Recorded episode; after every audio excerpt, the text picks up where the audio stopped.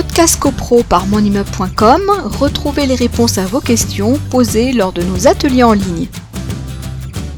On a un ajout euh, de la loi Elan, c'est que euh, maintenant il y a un autre mode de convocation d'assemblée générale, c'est l'article 17-1A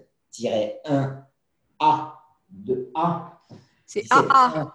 AA de la loi AA du juillet 1965 qui dit, alors on va lire le texte, il est tout court, euh, tout copropriétaire peut solliciter du syndic la convocation et la tenue à ses frais d'une assemblée générale pour faire inscrire à l'ordre du jour une ou plusieurs questions ne concernant que ses droits ou obligations. Avant, quand un copropriétaire, alors on pense surtout à des autorisations de travaux, euh, un copropriétaire euh, ne voulait pas attendre l'assemblée générale annuelle et voulait une assemblée générale extraordinaire, il, pouvait demander tout seul à son syndic de convoquer une assemblée générale, mais il n'y avait aucune obligation pour le syndic de convoquer la dite assemblée générale.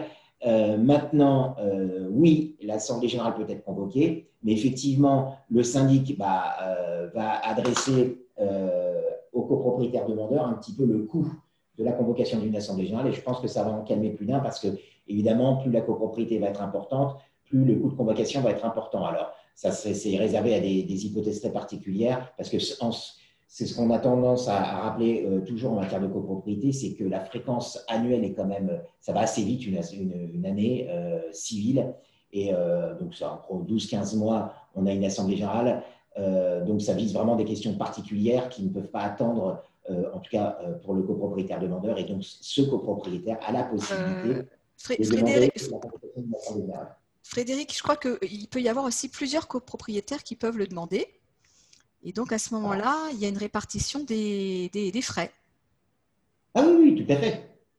Euh, s'il y, a plusieurs copropriétaires, on va considérer que chaque copropriétaire a des questions. Euh, voilà. Mais euh, il faudrait que la demande soit presque conjointe, j'allais dire.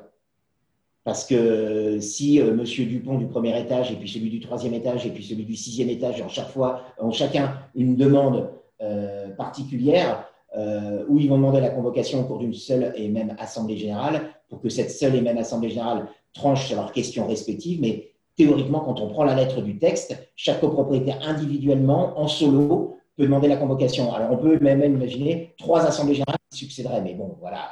Mais bien évidemment, euh, la convocation peut être peut être euh, conjointe. Donc, euh, ça, ce sont les règles de convocation d'Assemblée générale euh, rapidement rappelées.